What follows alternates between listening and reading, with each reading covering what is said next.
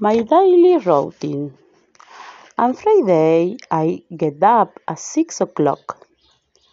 I get dressed and I clean my teeth.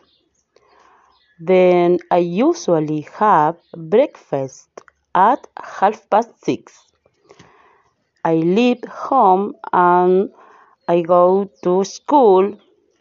Next, in the afternoon, I go home and I sometimes have lunch with my family at half past 12.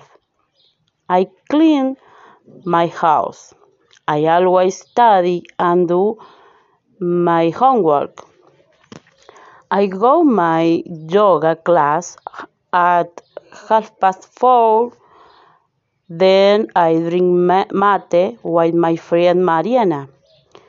In the evening, first I have a shower and I sometimes cook for dinner.